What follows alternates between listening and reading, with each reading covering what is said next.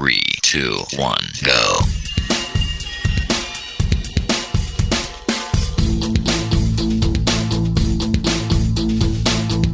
Enredando, la informática que se escucha.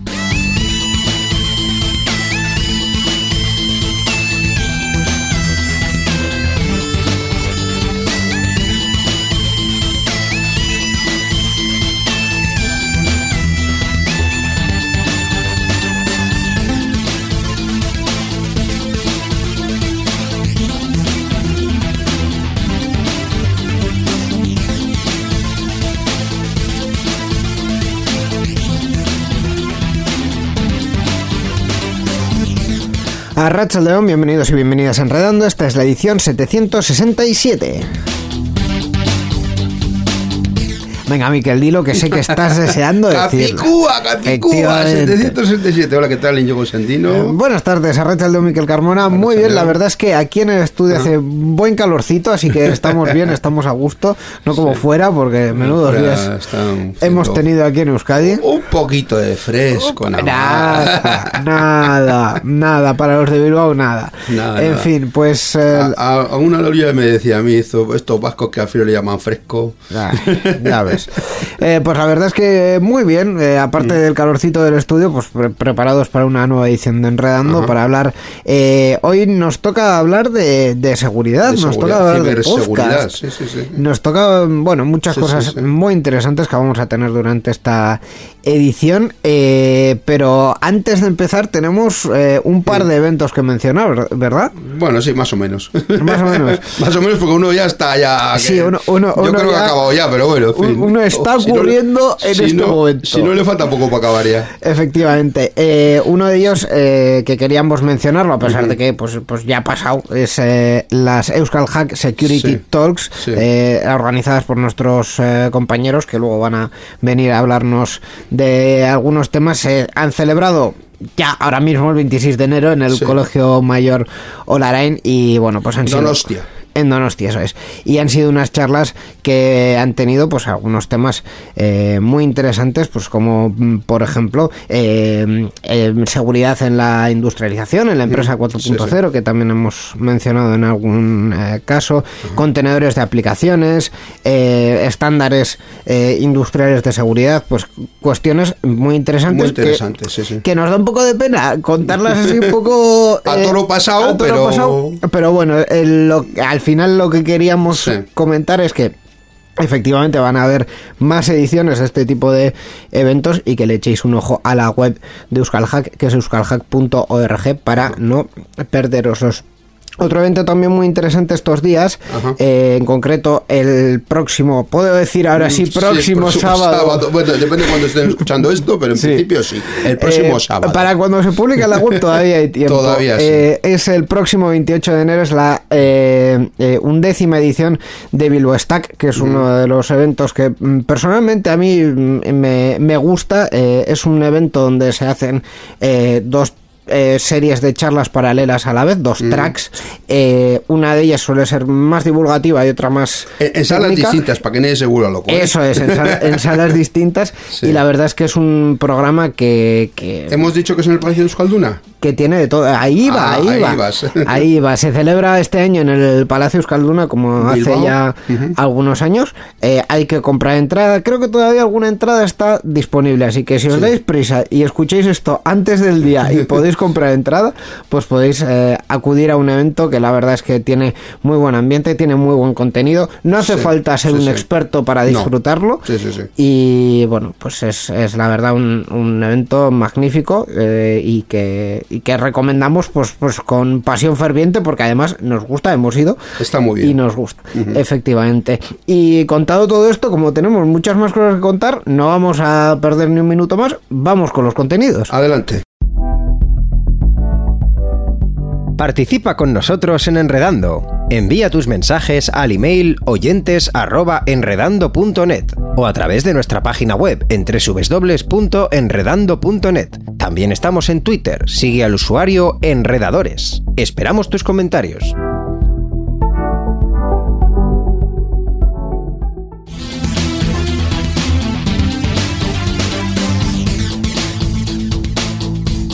Enredando, la informática que se escucha.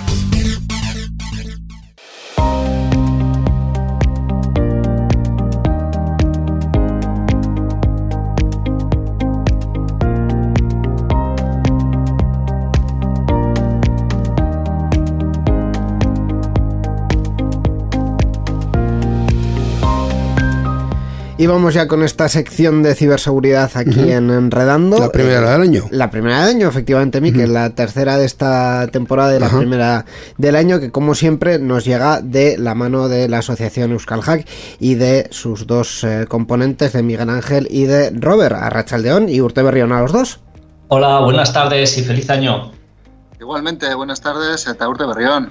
Pues eh, para empezar este año, yo creo que la verdad es que traemos un tema, bueno, traéis un tema muy propicio. Vamos a hacer eh, un poco de, de, bueno, de visión hacia el futuro. Vamos a ver qué puede depararnos la ciberseguridad en 2023, ¿no? ¿Cuáles son los retos de este año? Sí, así es. Hemos hecho una pequeña reflexión y bueno, venimos a hablaros de seis tendencias que pensamos estarán a la orden del día en este 2023. Eh, la primera de ellas son los ataques patrocinados por estados. En la última década, la verdad que se han intensificado notablemente este tipo de, de ataques que corresponderían a ataques estratégicos en beneficio de, de un país concreto, ¿no?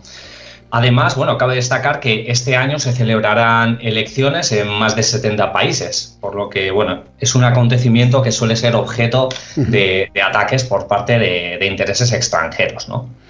Por tanto, bueno, resultaría lógico pensar que, visto el panorama geopolítico internacional que tenemos, se intensificarán los ataques patrocinados por estados, especialmente ante, ante infraestructuras críticas o estratégicas, como pueden ser sistemas de telecomunicaciones, red eléctrica, banca o, o sector público, ¿no? Por otra parte, bueno, probablemente seguiremos escuchando compromisos mediante software espía. Eh, estoy seguro de que recordaréis el software de origen israelí Pegasus, Sí. utilizado por diferentes gobiernos para comprometer dispositivos móviles de muchos políticos, disidentes, periodistas o, o activistas. De hecho, hace unos meses varios políticos españoles fueron espiados utilizando este software en un ataque aparentemente dirigido por Marruecos tras un conflicto diplomático. Y bueno, además de, de los ciberataques a infraestructuras y software de espionaje que ya he comentado, también se darán campañas de desinformación en redes sociales, muy habitualmente por Twitter y TikTok, eh, cuyo principal objetivo pues bueno, es basarse en influir en los, en los votantes a favor de los partidos políticos que beneficiarían a- al Estado instigador. ¿no? Lo hemos visto con Rusia y la victoria de Donald Trump, aunque no es el, único caso. Pues, según la Agencia de Seguridad de Estados Unidos, Rusia ha podido influir en, en las elecciones de más de 20 países desde el 2014. Pues la verdad es que unos datos eh, preocupantes, eh, sobre todo también la parte, más que la mm, parte para nosotros, más que la parte eh, de la ingeniería social, que también la parte, digamos, eh, técnica, porque dentro de esos 70 países en los que hay elecciones este año se incluye el nuestro y no sabemos si por partida doble. Otro tema, otra cuestión en ciberseguridad va a ser la inteligencia artificial, ¿no? Pues eso parece, ¿no? Ya no es solo una cuestión de que cada vez más gente, gracias a ChatGPT, esté empleando y empezando a ver eh, pues las bondades que puede tener. Creo que, hay, que es trending topic en Twitter y que estamos todos un poco asustados, ¿no? Dando de sí estos programas, sino que en ciberseguridad ya llevamos bastante tiempo pues comprando soluciones o nos están vendiendo soluciones que supuestamente están empleando esta inteligencia artificial pues para protegernos. El problema está que al hilo de lo que le decíamos, al hilo de la inteligencia artificial, todos los ataques de ingeniería eh, social que hasta ahora se vienen produciendo, pues eh, se pueden complicar bastante, porque cada vez eh, las suplantaciones de caras, las suplantaciones de voz, etcétera, están siendo más realistas por parte de una IA y eso yo creo que nos puede poner en un compromiso ¿no? a los actores humanos ante, ante estas cosas, ¿no? ante, ante la inteligencia artificial. Eh, claro, eh, la inteligencia artificial, eh, que además hemos hablado largo y tendido en este programa, porque la, eh, la verdad es que nos gusta mucho, es decir, los sistemas que están apareciendo últimamente, tienen muy buena pinta, son sistemas que pueden ayudar mucho a las personas, pero claro, mm, tienen sus, sus riesgos, ¿verdad, Robert? Bueno, pues en principio yo creo que no hace falta ser tampoco, pues eso, darle muchas vueltas para ver cómo nos podemos aprovechar de esto. Eh, lo cierto es que incluso, bueno, eh, ya de cara a pensar en un ataque, incluso el desarrollo del software, al malware que hace falta, pues se puede ver aprovechado y esto igual pues eh, pone actores o más actores dentro del mercado del malware, con lo cual pues veremos por dónde va. Una tercera cuestión eh, para comentar en esta sección es sobre el Internet de las Cosas, es decir, sobre todos esos dispositivos que tenemos en nuestras casas que ya están conectados a Internet, que hacen cosas en general en nuestras casas y que pueden eh, suponer cierto riesgo, sobre todo para nuestra privacidad en, en cuanto a cámaras de seguridad o en cuanto a otros dispositivos que tengamos en nuestra casa que puedan dar pistas sobre nuestro modo de vida, sobre nuestra presencia, ¿no? Sí, para hacernos una idea, según Garner, este año contaremos con cerca de 43.000 millones de dispositivos conectados a Internet. Por tanto, bueno, los ciberdelincuentes encontrarán cada vez más interesante pues, atacar este tipo de dispositivos, ¿no? Eh, en parte por la sencillez para comprometerlos de forma masiva, habitualmente pues, por la falta de actualizaciones o escasa fortificación. ¿no? Muchas veces pues, porque mantenemos las credenciales por defecto. Además, estamos acostumbrados a adquirir muchos productos inteligentes de muy bajo coste, habitualmente asiáticos y de marcas desconocidas. ¿no? Incluso en ocasiones hemos visto que estos productos ya venían infectados de origen, ¿no? algo que bueno, pues es bastante fuerte. Muchos dispositivos convencionales, como pueden ser juguetes para niños o bombillas, tostadoras o, incluso zapatillas, ¿no? permiten hoy día conectarse a Internet a fin de, ofrecer pues, un servicio interesante al, comprador, pero eh, sin embargo, muchos de ellos no cuentan con una contrastada certificación o testing de controles de seguridad, por lo que ello pone en riesgo al final a, a los usuarios en cuestión. ¿no? Y como has dicho antes, pues esto puede ser una vía para espiarnos, acceder a nuestra red o utilizarlos sin nuestro consentimiento para realizar ataques en Internet y tumbar, por ejemplo, de forma masiva un servicio eh, mediante una denegación de servicio distribuido. ¿no? no sé si os recordaréis, pero había un malware muy específico para este tipo de dispositivos que se llamaba Mirai, que en 2016, pues bueno, mediante una botnet que aglutinaba miles de dispositivos eh, de este tipo, dispositivos inteligentes infectados, pues lanzaron un, ataque contra DIN, Twitter, Netflix, etcétera, que fue muy sonado, ¿no? Fue muy potente. Y bueno, finalmente comentar también en este aspecto que cada vez veremos más compromisos a tecnología de vanguardia, ¿no? Ya sea en automoción, en robótica, realidad virtual o incluso, como ya hemos visto hace pocos meses, a las antenas de, Internet satelital, como pasó con las Starlink de, de la compañía de Elon Musk. Al final también son eh, tecnologías que están en auge. Esta última que has comentado cada vez tiene más usuarios y es muy interesante, lo hemos comentado alguna vez, para esas eh, personas que no tienen otro tipo de conexión a Internet, pero también eh, dependemos de un sistema concreto que, que es, como no, vulnerable ataques. Eh, tenemos que hablar también, por supuesto, de la nube, porque eh, cada vez más utilizamos servicios que no están en nuestros ordenadores, que están en servidores ajenos, y eso puede conllevar eh, un riesgo. ¿no? En, este, en este año porque va a seguir en auge. Bueno, fundamentalmente, vamos, el, el, tránsito ¿no? de las cosas que tenemos en local hacia la nube, yo creo que lo vamos a seguir viendo a lo largo de este año. Y esto sobre todo pues genera un problema de fallos de configuración. Eh, una falla de configuración en un servidor, en un equipo que tenemos en local, pues igual da acceso eh, a toda la gente de la red. Un fallo de configuración en un servicio nube pues puede abrir o exponer eh, nuestros datos, nuestros servicios a gente que no está autorizada.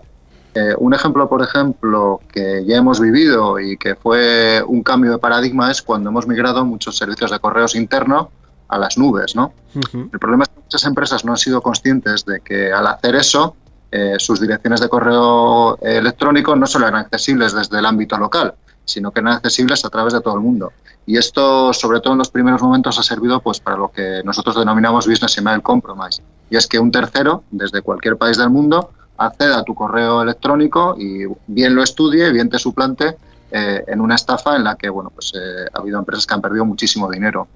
Por otro lado, eh, lo que está claro es que bueno, la nube requiere mucha confianza en el proveedor que nos está dando el servicio.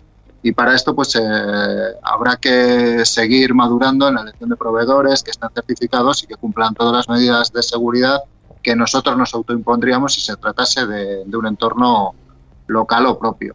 Entonces, pues bueno, eh, hasta el momento eh, yo creo que a nivel mundial no se han visto ningún fallo de, los grandes proveedores de nube en cuanto a seguridad, pero bueno, eh, no dejamos de estar en el ordenador de otro y evidentemente todo lo que tiene que ver con, mover servicios a la nube pues requiere de estudiar bien los contratos, de estudiar qué nivel de certificaciones nos ofrecen y de meditar muy mucho según qué y a dónde lo estamos moviendo. Además, eh, que también está en auge el sistema de, nube, híbrida, ¿no? Que realmente solo lo que necesitemos online en, en esa nube lo tengamos online y, que en local esté solo lo, bueno, pues esté todo lo demás, ¿no? Lo que, lo que sea importante que esté en local. Eh, y vamos a hablar ya para terminar de dos conceptos que creo que todavía no hemos, no hemos añadido en estas secciones. Uno de ellos son los ataques a la cadena de suministros. Sí, también son conocidos como ataque a terceros, ¿vale? Y se produce cuando un atacante compromete la red de trabajo de una empresa a través de uno, a través de uno de sus proveedores o clientes, ¿vale? Como sabemos, muchas empresas pues trabajan con decenas de proveedores externos que se conectan por VPN, por ejemplo, a la empresa, por ejemplo, para la externalización de trabajo, ¿no? Lo que pasa es que esta dependencia al final pues aumenta la superficie de ataque y ofrece más puntos de entrada a una organización. Entonces, bueno, parece bastante evidente que los ataques a la cadena de suministro eh, van a seguir en auge, ¿no? Afortunadamente, bueno, esto, todo esto está empujando a las organizaciones a poner el foco en este riesgo y bueno, se está avanzando en mecanismos de verificación de acceso ¿no? Eh, frente a las credenciales tradicionales es decir, mediante la implantación de, autenticación multifactor, por ejemplo, ya sea mediante tokens, eh, biométricos o, vía push. Y ya por último, eh, vamos a hablar de ransomware, que también eh, parece que en este 2023 va a estar en las noticias. Bueno, desde luego si está claro que los cibercriminales han tenido un negocio rentable en los últimos años, pues el ransomware estaría no prácticamente si no en el primer puesto en los primeros. Eh, yo creo que lo que es la gente, conocimos el ransomware hace bastante tiempo en primera mano con el virus de la policía y los falsos antivirus, que inicialmente lo que hacían era eh, bueno, pues secuestrar nuestro sistema operativo, pero mantenían los, los datos intactos y bueno, pues eh, era dañino, pero tampoco era tan letal como puede ser ahora y esto ido evolucionando. En primer lugar, se usaron sistemas criptográficos o algoritmos de cifrado seguro para secuestrar nuestros datos y no había forma de obtenerlos salvo pagando por un rescate. Y lo que estamos viendo en, los últimos años es que los criminales van evolucionando ¿no? las técnicas de ransomware. Eh, lo que se está haciendo ahora mismo es, aparte del cifrado de datos, en el que cualquier empresa seria pues ya tiene sus backups más o menos configurados para poder resistir, están hablando, estamos hablando de doble o triple chantaje, que es no solo te pido dinero por el cifrado de tus datos o por la clave que descifra tus datos, sino que encima te amenazo y te doy un tiempo X para no publicar esos datos que te he secuestrado. Claro, hoy en día esos datos pueden afectar a datos de clientes, evidentemente datos personales, datos sensibles, con lo cual pues se está produciendo, se están produciendo lo que llamamos el doble chantaje. Incluso podría haber un triple o un cuádruple, claro. En el momento en que pagas, pues te conviertes también en un blanco jugoso para todos estos eh, cibercriminales. Así que bueno, eh, probablemente de todo esto sigamos hablando bastante durante este año. Pues efectivamente estas son las tendencias en ciberseguridad que probablemente nos llegarán en 2023 y de las que tendremos que hablar eh, desgraciadamente de ellas, pero bueno, que darán para hablar en este año. Y estas eh, tendencias nos han llegado gracias a Euskal Hack, que es una organización sin ánimo de lucro cuyo objetivo es promover la comunidad y la cultura en materia de seguridad digital. Y su página web es www.euskalhack.org. Pues Miguel Ángel, Robert, gracias por traernos este contenido tan interesante y hasta la próxima. Muchas gracias. Pues hasta la próxima, muchísimas gracias a vosotros. Ahí es que recasco agur. La informática que se escucha.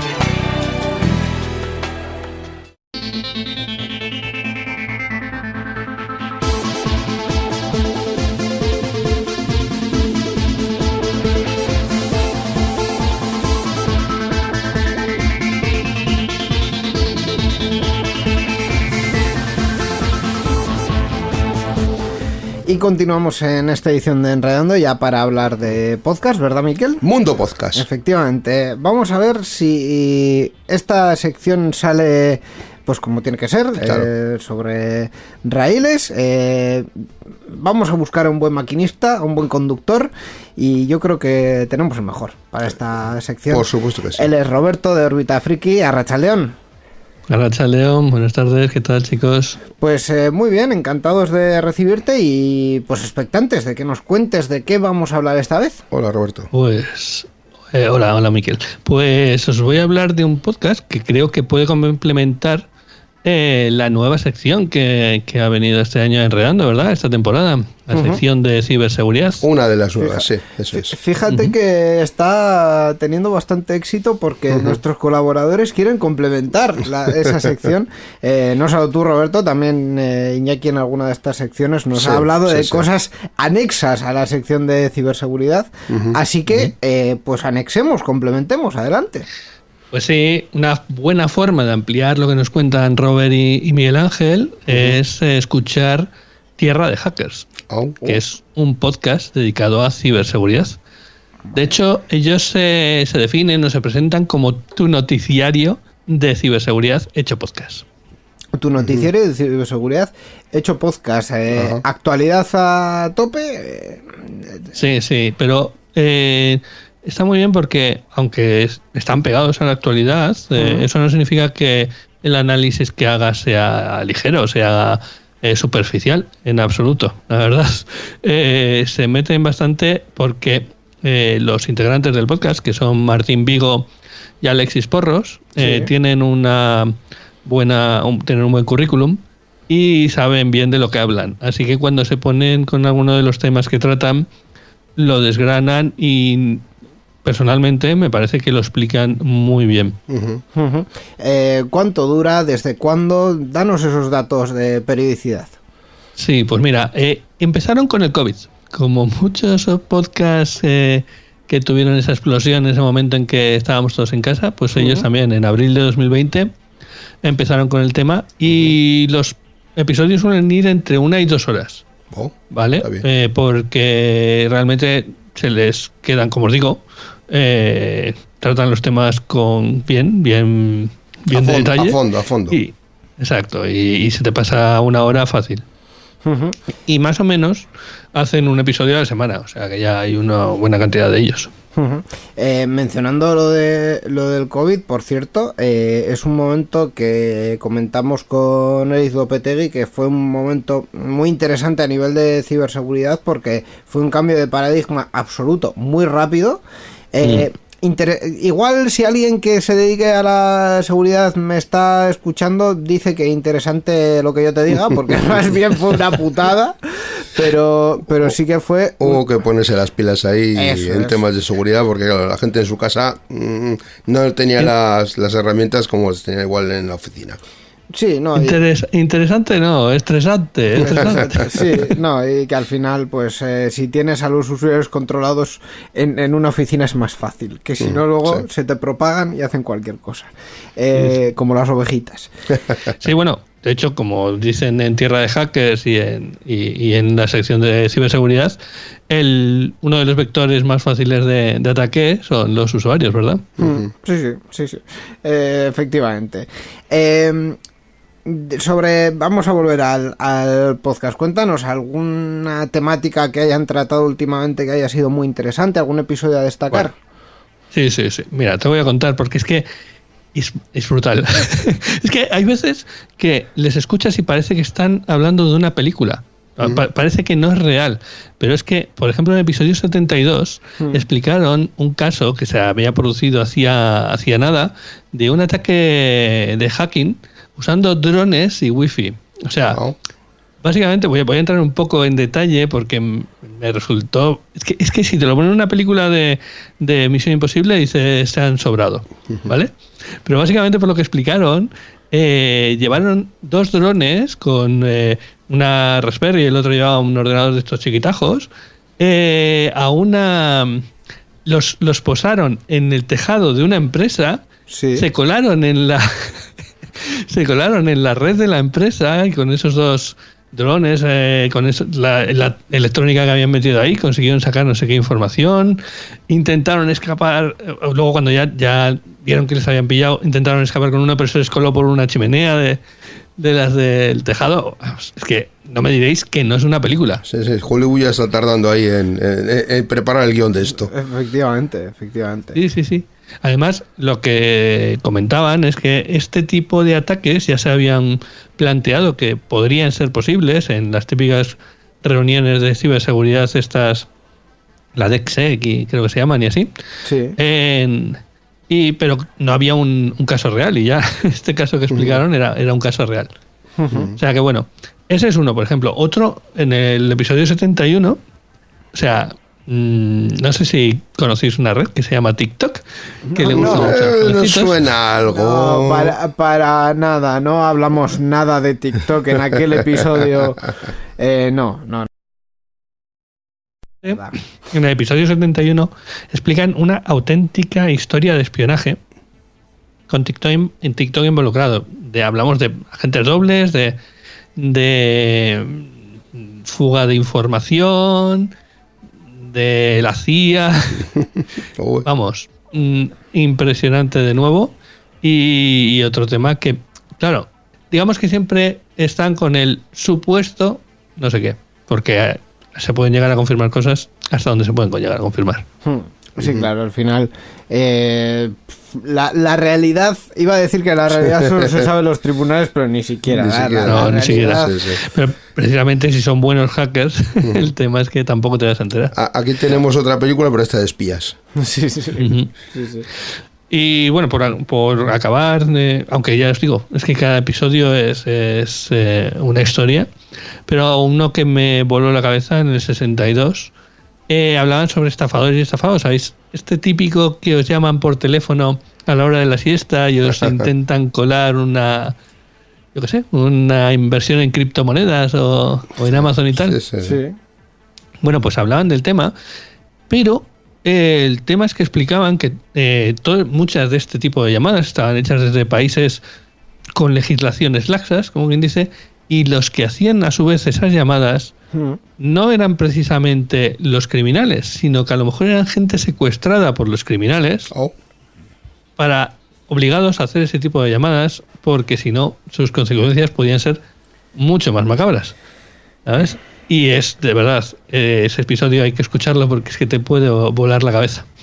Madre Hombre, la, la verdad es que eh, mm, no yendo a estos eh, extremos, pero mm, últimamente están proliferando mucho las llamadas desde Reino Unido, hablando de, de criptomonedas, eh, o al menos en el teléfono pone que vienen desde, desde Reino Unido. Y mm, yo quería pensar, por no irme más allá, que las condiciones laborales de las personas que llaman no son muy buenas. Pero no me había imaginado tampoco que llegase hasta el extremo de que mm, fuesen personas secuestradas. Así que Sí, de hecho, eh, lo que explican es que eh, esas personas que están intentando estafarte a ti, por su parte, han sido estafados para y se encuentran en una situación de eso, de básicamente están obligados a hacerlo. sí. Madre sí. mía. Eh, está claro que hay ciertas eh, cuestiones que uno no hace por voluntad, sino por necesidad y, Y- o por obligación, más bien. y eso puede escalar, a- la necesidad o la obligación puede escalar hasta, hasta el extremo que. Sí, que- de hecho, esto eh, surge porque a cuesta de un periodista al que le intentan hacer este tipo de estafa, y, eh, pero la persona que le estaba en esto le pidió ayuda, sea, el que le estaba intentando estafar le pidió ayuda, y bueno, pues ahí consiguió eh, eh, enterarse de todo el tema que había detrás. Madre ¿vale? mía. O sea, estuvo investigando. Hay una investigación ahí asociada y, y vamos, el episodio él lo explica muy bien, con mucho detalle eh, y, y queda muy claro todo. Pues, eh, ¿dónde podemos encontrar este podcast Tierra de Hackers? Bueno, pues no es complicado porque su web es tierradehackers.com. Eh, pero bueno, pues, como eh, siempre decimos, está en todos sitios. Anchor es el sitio en donde cuelgan sus episodios, pero se distribuyen en todas las principales redes de, de podcast. Pues esta es eh, la recomendación de hoy, Tierra de Hackers, un noticiero sobre ciberseguridad hecho podcast. Así que con las temáticas que llevamos últimamente, pues muy, muy propicio, muy adecuado. Roberto, gracias por traernos este podcast y nos escuchamos en la próxima. Pues nada, gracias a vosotros por aguantarme y escuchad muchos podcasts. Hasta la próxima. Agur.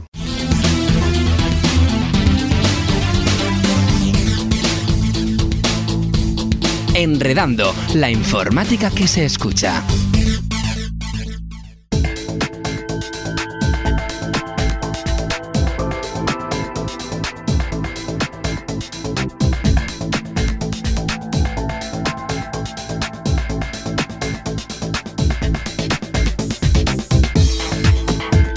Continuamos en esta edición 767 de Enredando y vamos ya a hablar de software libre.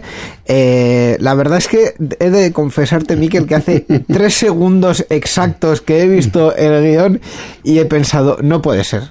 No Bueno, puede sí. ser. No puede ser. ¿Por qué? ¿Por qué lo dices? Porque vamos a hablar de una nueva versión de Firefox. Bueno, bueno, vamos a hablar de porque incluye algo más novedoso, no porque este, porque presenten una nueva versión, sino porque tiene algo que es novedoso, porque incluye soporte para Manifest versión 3. Te voy a hacer un pequeño KitKat. Estuve haciendo repaso, ya conté que estuve haciendo Sí. repaso de un montón de ediciones de Enredando de hace muchos años. Eh, a Rafa le volvías loco con las nuevas versiones de Firefox. Por favor, eh, intenta no hacer lo mismo conmigo. No quiero terminar. Hace mucho que no hablaba yo de Firefox, ¿eh? Bueno, y ha sido porque por esto, por, la- por el soporte de, de Manifest versión 3.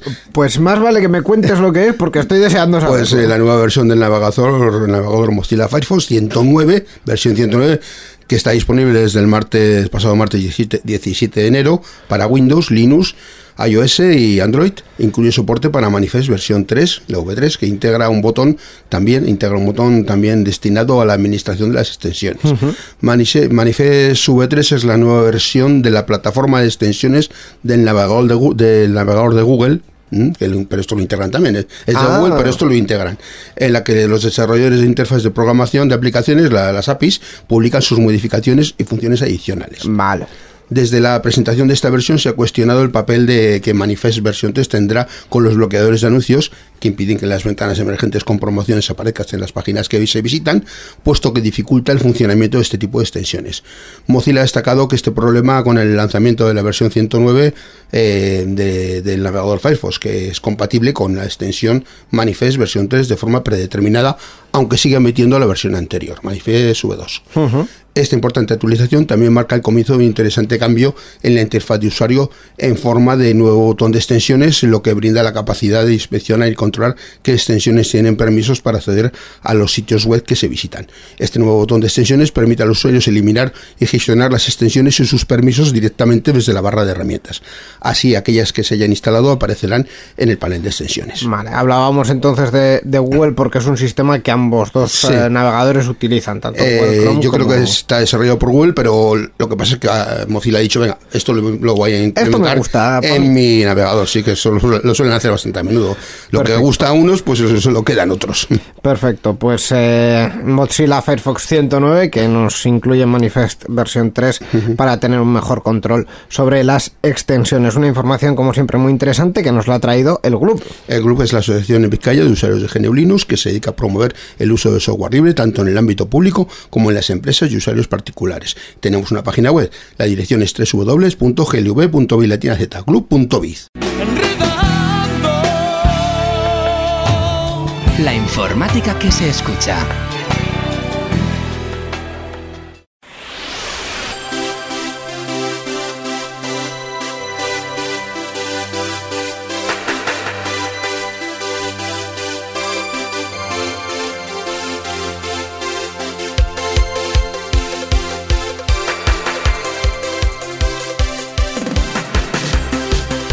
Y continuamos eh, con la actualidad en esta edición de Enredando, pues ya con el resto de cuestiones que, como siempre, comentamos con Borja Arbosa, Rachaldeón. A Rachaldeón, muchachos. Hola, Borja. ¿Qué tal?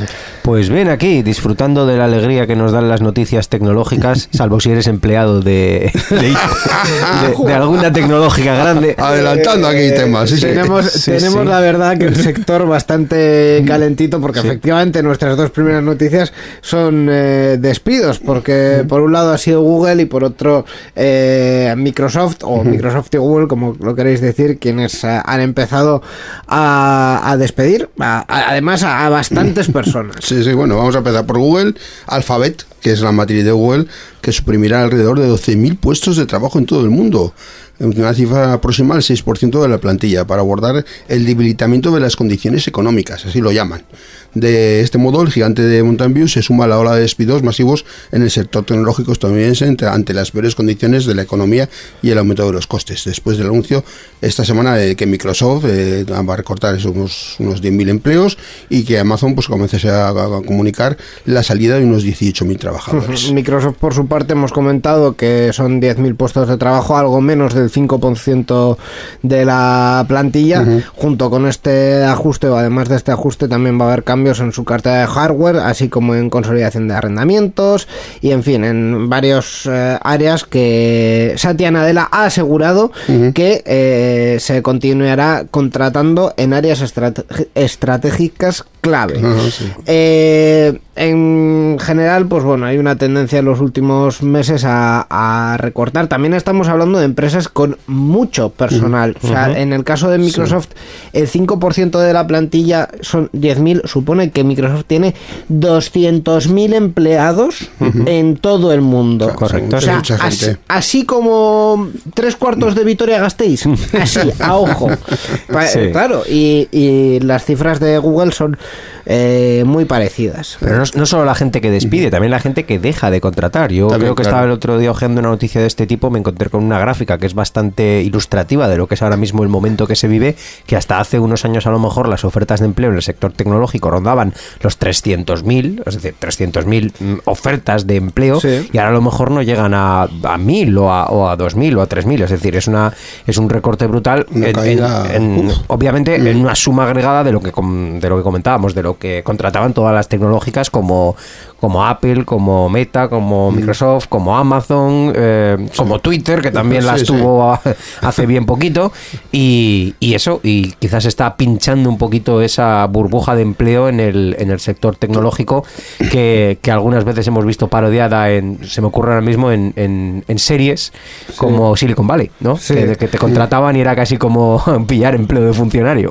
Eh, yo la verdad es que tengo una sensación eh, contradictoria porque mm, creo que esto que has comentado es verdad, pero es solo verdad en los casos de, de empresas grandes porque en general en el sector en España en España en concreto.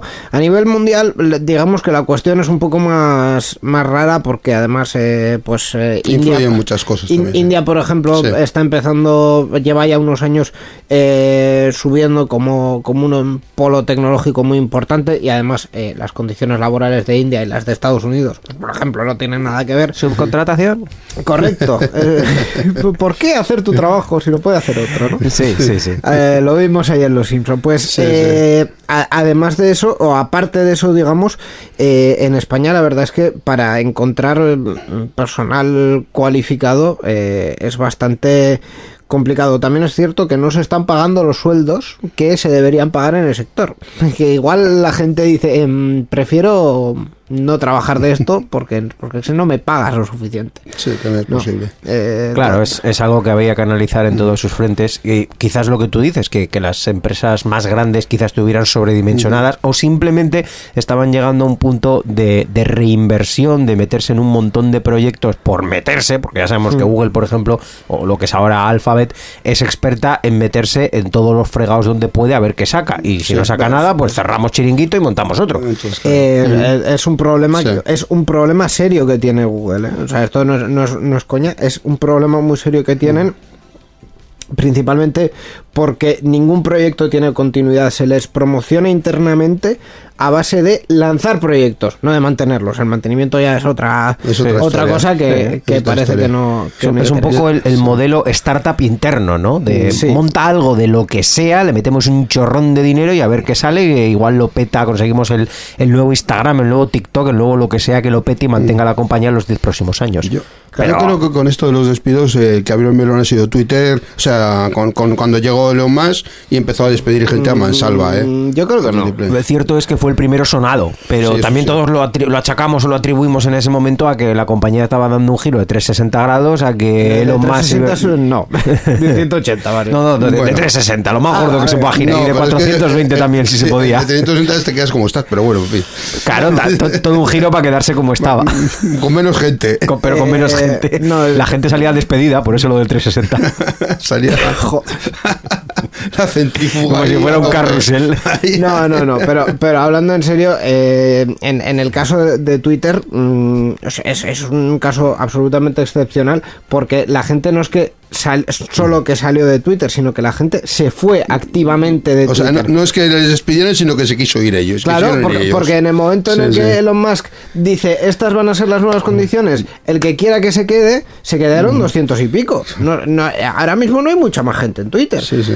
Entonces, eh, el, el caso de Twitter yo creo que es excepcional y además es que Bueno. toda esa gente se, se fue a algún sitio. O sea, quiero Sí, decir, sí. no están ahora mismo en el, en el paro porque tú no te vas, por mucho que las condiciones sean muy complicadas, no te vas de una empresa sabiendo que lo que te espera es el paro. Sí. Pero bueno, a Google, trabajar aunque sea precario. A, A a Google, a Google y a. Microsoft no, ¿eh? Ahí no van, ahí no han No, ido. en- entonces también luego hay que ver eh, qué, qué perfiles y eh, porque claro Sí. las noticias son un poco generales eh, la realidad también es un poco cruda porque detrás de todo esto eh, ves testimonios de gente que literalmente no ha podido acceder a su puesto de trabajo eh, el- el- al día siguiente de que se lo de que se comentaron y se lo comentaron por email.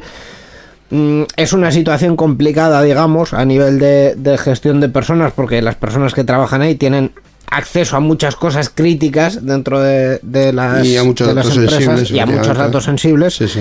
Eh, pero también más allá de eso hay un análisis, digamos, de, de, de quién y de qué puestos se, se amortizan para saber cuál es la realidad de la empresa. Porque Mm. los números grandes, porque igual estás despidiendo a mm, 10.000 juniors que acaban de entrar, que les, ha- que les has eh, hecho un puesto nuevo para ellos. No lo sabemos. Pues nada, la, cosa se me resume, como diría Deadpool, es hora de volver a LinkedIn.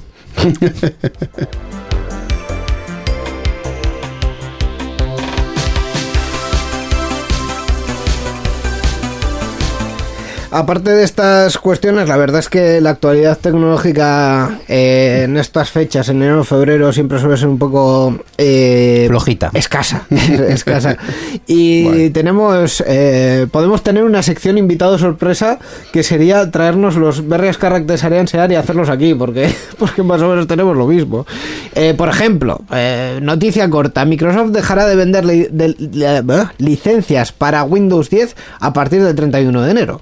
Bueno, siguiendo con Microsoft, efectivamente, eh, ha notificado de que dejará de vender licencias para Windows 10 en su página web oficial a partir del 31 de enero y también de ofrecer soporte para el sistema operativo a partir del 14 de octubre del año 2025. Que ya lo sabíamos. Que también lo sabíamos, eso es.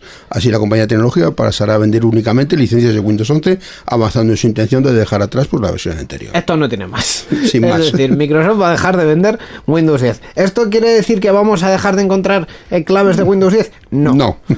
Porque Van a no. estar en el mercado. Porque Claro. Es como el stock de un producto, no se Claro. produce más, pero ahí sigue estando el que hay. Lo Sí, mismo. sí. Entonces, eh, La pregunta es, ¿con esto conseguirán que haya más cuota de Windows 11 en los ordenadores? Yo lo dudo mucho. No. Eh, en fin, es que es que es un, un clásico. Eh, todo el mundo, hablando de Windows, dice lo mismo. Hay un, un- uno bueno y uno malo. Sistemáticamente, una versión buena y una versión mala. Windows 11 es terrible. Esto hay que decirlo también. O sea, Windows 11 lleva, creo que es ya un par de años en el mercado Sí. y no levanta cabeza el tema. Entonces, el siguiente va a ser el bueno, Windows 12. Como dice el dicho, lo de vive de tus padres hasta que puedas vivir de tus hijos, pues en este caso vive de Windows anteriores anterior hasta que puedas vivir del Windows Siguiente. posterior. Sí, sí. Sí, es que además el Windows 10 ya pasó, eh, más o menos ah, va bastante bien, va- es un, un sistema estable que va bien, aunque al principio le costó lo suyo. Y el anterior, Windows. Ah, no, Windows 9. No, no, Windows 9, no, ocho. Eh, no, Windows. ¿Qué pasó con Windows 9? ¿Qué pasó? Eh, Windows 9, los rumores decían que no se creó básicamente por no dar problemas con, Con los progra- con ciertos programas. Con ciertos programas muy viejos que solo El identificaban 95 y el 98. el nombre y decían Windows 9X, pues ya está. Ya está. Pues Windows así. 9, entonces, claro, como era 9 por el año, pues. Pues, sí, sí, pues ahí, ahí. así, así era la cuestión. Mm, ¿Esta noticia tiene más? No, pues pasemos a la siguiente. ¿Con música o sin música, Miquel? ¿Cómo Lo que quieras. Pues nada, Apple presenta los nuevos MacBook Pro de 14 y 16 pulgadas. Eh, bueno, pues sí, Apple ha anunciado el nuevo ordenador portátil MacBook Pro de 14 y 16 pulgadas, potenciado con los chips M2 Pro y M2 más, con mejores eh, rendimiento y eficiencia y autonomía. El nuevo MacBook Pro llega con la mejor, la mayor, pan- la mejor pantalla jamás vista en un portátil. Palabras de ellos, ¿eh? Una pantalla Liquid Retina XDR. Pues eh, esto es, eh, hay un modelo de 16 pulgadas que tiene chorrocientos píxeles de pantalla, hay Mm. Uno de 14 pulgadas que tiene un poquito menos de chorrocientos claro, píxeles de pantalla. Y por lo visto un sistema táctil de manejo que Steve Jobs juró que nunca pondría. Las pantallas Bueno, estas son táctiles. Eh, algo del portátil creo que sí que es táctil. eh, es- ha sido un poco el, el dato curioso por lo que yo he leído. No sé si son estos los MacBook Pro o hay otra versión de los No. MacBook, pero que sí que han sacado portátiles con un sistema táctil. Me suena que sí. Pero esto, pero esto fue No hace años, los, los MacBook que traían el Sí, touch bar, el aquel touch bar famoso, ese, sí. pero, pero esto ya Apple lo está retirando. O sea, quiero decir, estos nuevos MacBook No, no, no, no tienen. nada de eso. Entonces, la, la novedad es efectivamente que, que la gama Pro la están escalando un poquito hacia abajo en tamaño y están haciendo un, un portátil Pro de 14 pulgadas. Esto es la mayor novedad que tiene que tiene esto y la apuesta en la que continúan de tener sus propios chips eh, para alcanzar, pues por ejemplo, 22 horas eh, de autonomía en, en batería en el modelo de 16 eh, pulgadas reproduciendo vídeo. Reproduciendo vídeo, eso es. Entonces es eh, es que no sé, no tiene, no tiene mucho más. La otra cuestión así destacable, pero que es de la generación anterior, es que siguen eh, implantando el MagSafe, el conector que dejaron a un lado por poner USB-C, lo siguen implantando porque era una muy buena idea y efectivamente su público le ha pedido que sigan poniendo más MagSafe en los portátiles. Entonces este portátil tiene eh, un HDMI, un USB-C por un lado y un lector de tarjetas y por el otro lado dos USB-C y un, y un MagSafe. Entonces... mm, pero vamos que esto no es nuevo, esto viene de la remesa anterior de portátiles que presentaron. Así que... bueno, bien. Eh, otra noticia. Artistas presentan una demanda contra Stable Diffusion por infringir derechos de autor con una IA. Nos metemos en los juzgados. Esto te va a interesar, Borja. Bueno, pues un grupo de artistas ha, ha demandado a tres compañías dedicadas al arte digital, como son eh, Stably AI, DeviantArt eh, y Midjourney, que utilizan la herramienta Stable Diffusion, a, las, a la que acu- acusan de, de infringir derechos de autor en el desarrollo de obras de arte creadas por inteligencia artificial. Sí, sí. Eh, bueno, pues eh, Stable AI es responsable del desarrollo de los sistemas de generación de imágenes y música de código abierto con inteligencia artificial, entre cuyos logos se encuentra Stable Diffusion, eh, que se utiliza para generar imágenes digitales de alta calidad a partir de una descripción de texto. Sí, pues los, los que tú has mencionado, que Mid Journey también es otra eh, IA alternativa a Stable Diffusion o a DALI 2, que es la que aquí, por ejemplo, hemos venido a usar en los últimos meses para crear hardware para los programas. Y DeviantArt, si no me equivoco, es un portal especializado en la creación de arte, de arte digital, etcétera. eh, bueno, Es- para es que, que- cualquiera lo promocione. Pasa que, evidentemente, creadores de arte también Sí. con IAS se han metido un poco en esta plataforma a publicar su arte, vamos aquí entre comillas, el arte que han generado a través de estas inteligencias artificiales. Claro, es que eh, la demanda colectiva, digamos, va a las, a las eh, tres patas. Eh, el sistema de generación de imágenes, eh, mm, bueno, dos de ellos que son Stability AI y Midjourney, y luego el portal en el que se publica esto, que es Sí, eh, claro, DeviantArt. claro, sí, sí. Eh, entonces, esto es un poco el, el mismo, la misma discusión que hace años. Sobre DeviantArt, ¿qué podemos, eh, ¿en qué podemos centrar la discusión? En que si la plataforma tiene que controlar el contenido que se pone en ella y tiene que gestionar los derechos de autor de, la- de- de ese contenido. Ese es uno de los debates, pero yo creo que esta demanda, o a lo mejor no soy especialista como para hablar de ello, le cae un poco a DeviantArt de rebote. Es decir, es un poco, hemos cogido la escopeta de cañón Sí. y hemos disparado todo lo que se mueve. Eh, sí, Claro, Eh, claro, leí todo. hace poquito también una noticia similar que decía que el portal Getty Images iba también a presentar una demanda similar, o a lo mejor se ha unido a este tipo de demandas contra las inteligencias artificiales, porque obviamente para entrenarlas hay que entrenarlas con imágenes reales. Sí. Claro. Y por lo que ellos dicen, están cogiendo imágenes de bibliotecas para entrenar a inteligencias artificiales Claro. y ahí Y es esas- donde se encuentra el origen de todo, el Claro, origen sí, del sí, problema. Si no las estás entrenando con imágenes que estén libres de derechos, puede considerarse un contenido derivado del tuyo, de lo cual se deduce que estás vulnerando el derecho de propiedad intelectual.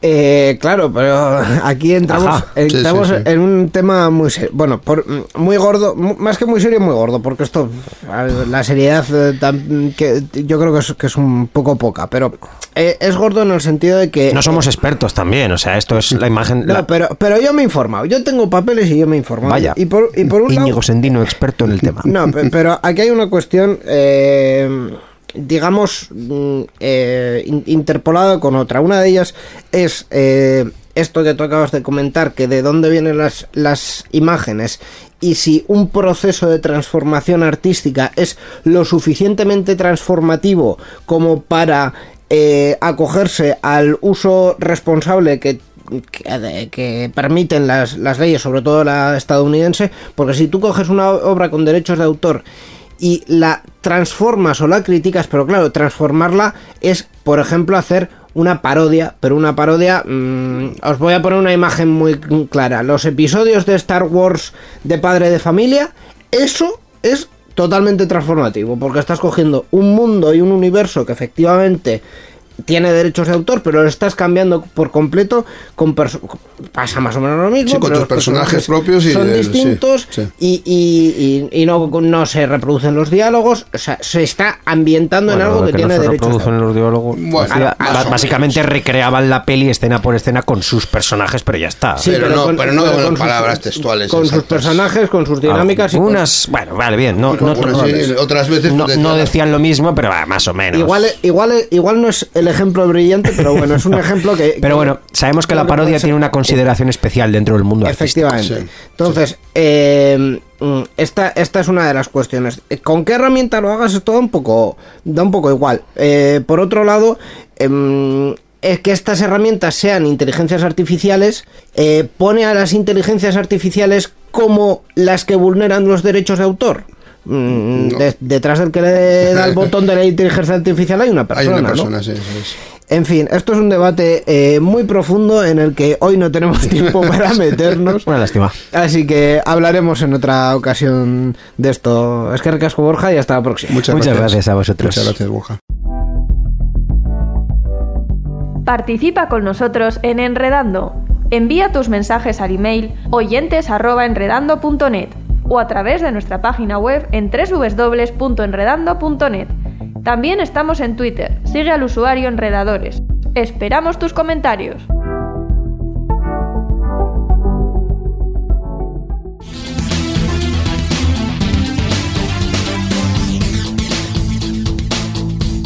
Enredando, la informática que se escucha.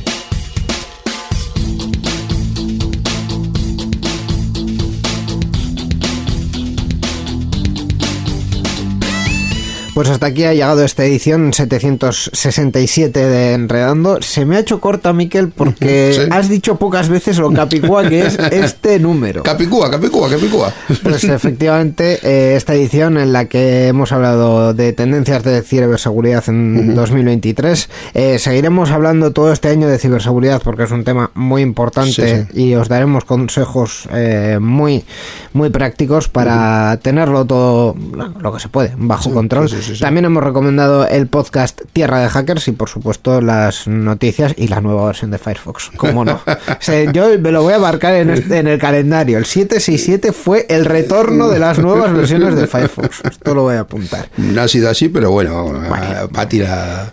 Bueno, eh, a- había que comentarlo. Eso. Pues nos vamos ya con esta canción que ya está sonando de la Assembly Summer, de la party que se celebra en Finlandia, en Helsinki. La canción se llama Confi Trip, el autor es Signal y nosotros pues eh, volvemos. Del año siempre. pasado no has dicho que es del año pasado. Ah, es, es cierto, es de 2022. Eso es. Eh, ya, ya del año pasado. sí, porque claro, todavía este año estamos todavía un poco... Ay, me tengo que acostumbrar al Sí, sí. 2023. Pues con esto nos despedimos hasta dentro de dos semanas que volveremos en, en el mismo dial, en el mismo sitio donde estáis escuchando este. Pues dentro de dos semanas más enredando. Hasta la próxima. Agur. Agur.